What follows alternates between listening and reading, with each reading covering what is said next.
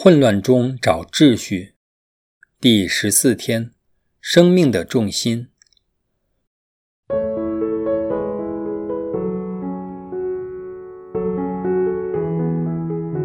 昨日我们提及过，魔鬼希望在我们生命中制造最大的混乱及伤害，以阻挠我们活出生命的真正意义。所以他会不惜一切。要我们错误地专注于次要的事上，而忽略最重要的人和事。其实，人与人之间的关系就好像一个储蓄账户一样，需要我们一分一毫的努力经营，需要我们投放充足的时间。而当我们与挚爱的关系破裂时，就对我们造成最大伤害。故此，魔鬼懂得如何有效地打击我们。首先打乱我们的优次，再在我们的生活小节中挑拨离间，导致婚姻及家庭破裂。而破碎的关系所造成的心灵重创及情感包袱，将严重地影响我们日后的生活及生命。可悲的是，大部分的婚姻或家庭破裂。并不是因为一些无法解决的问题而造成的。我们要知道，世上没有任何人能与一切近人保持完美和睦的关系。所有人都要面对关系上的问题，特别是与家人或自己最爱的人。所以，我们不要因为与家人及所爱的人的关系出现问题或障碍而感到灰心失望。甚至想放弃，因为这就正中魔鬼下怀。家人是天主所恩赐的，所以无论环境顺逆，家人都是天主赐给我们的礼物及祝福，我们应该珍惜。所以，当我们放弃与家人的关系时，就等同放弃我们生命旅途其中一个最大的祝福。也同时令身边所爱的人失去他们应分得到的天赐福乐。我们往往都是在生离死别时才真正领略这个道理，这绝对是十分可惜的。我们应避免让这些悲剧在生命中重复上演。我们可能会问：既然人与人之间的关系是这么美好，亦是上天的恩赐。为什么同时会这么麻烦，为我们带来这么多苦恼？我们要知道，也得承认，人类是天主奥妙而伟大的创造。所有奥妙而美好的事，在某种程度上都是复杂的。例如，我们的五官、思想、情感等等，通通都是奥妙而复杂的。但亦因为这缘故。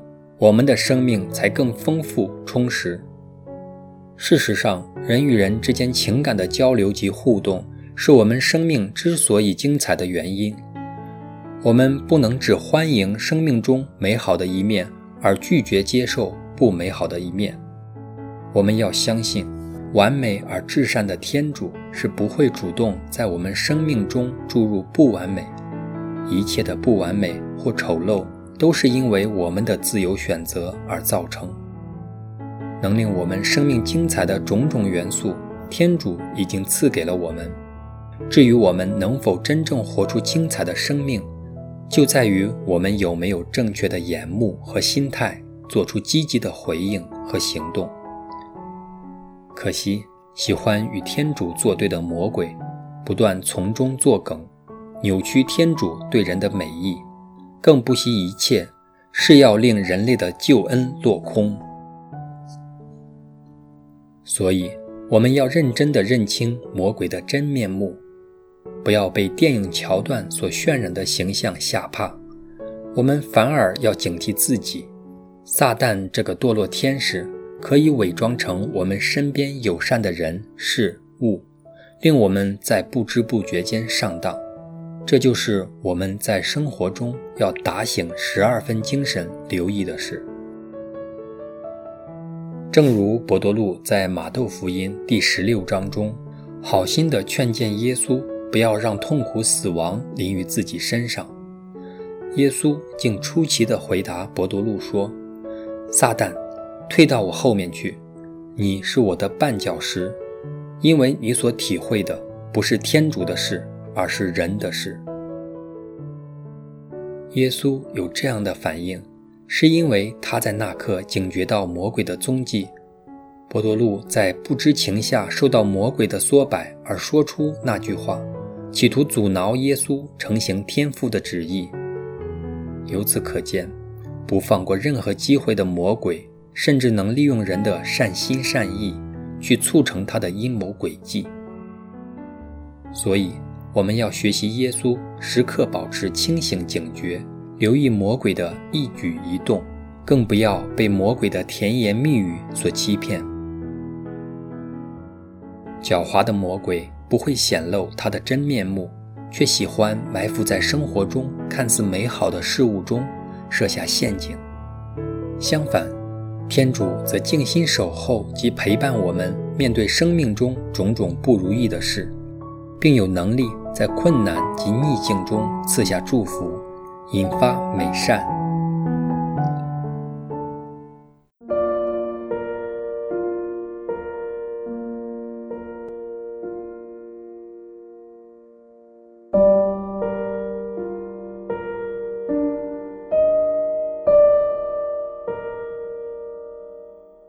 天主如何在他赏赐的关系中祝福过你呢？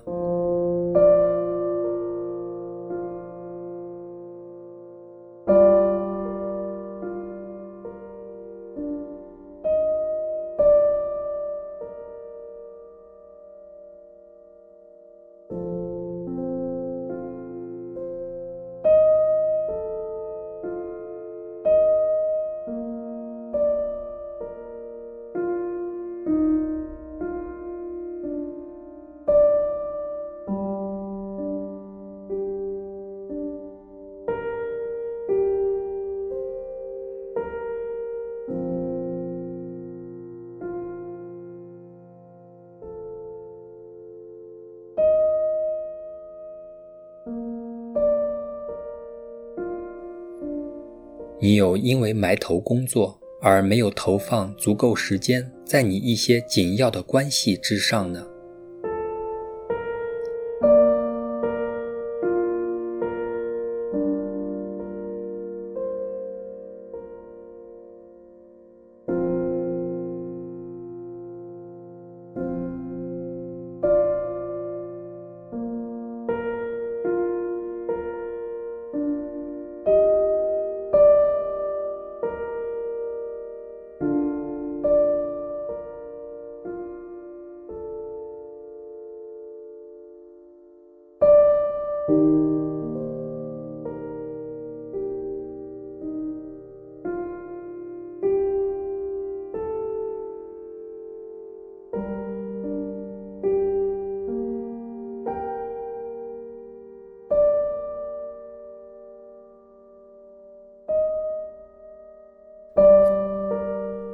生命中有没有什么重要的关系是上主邀请你去关注的呢？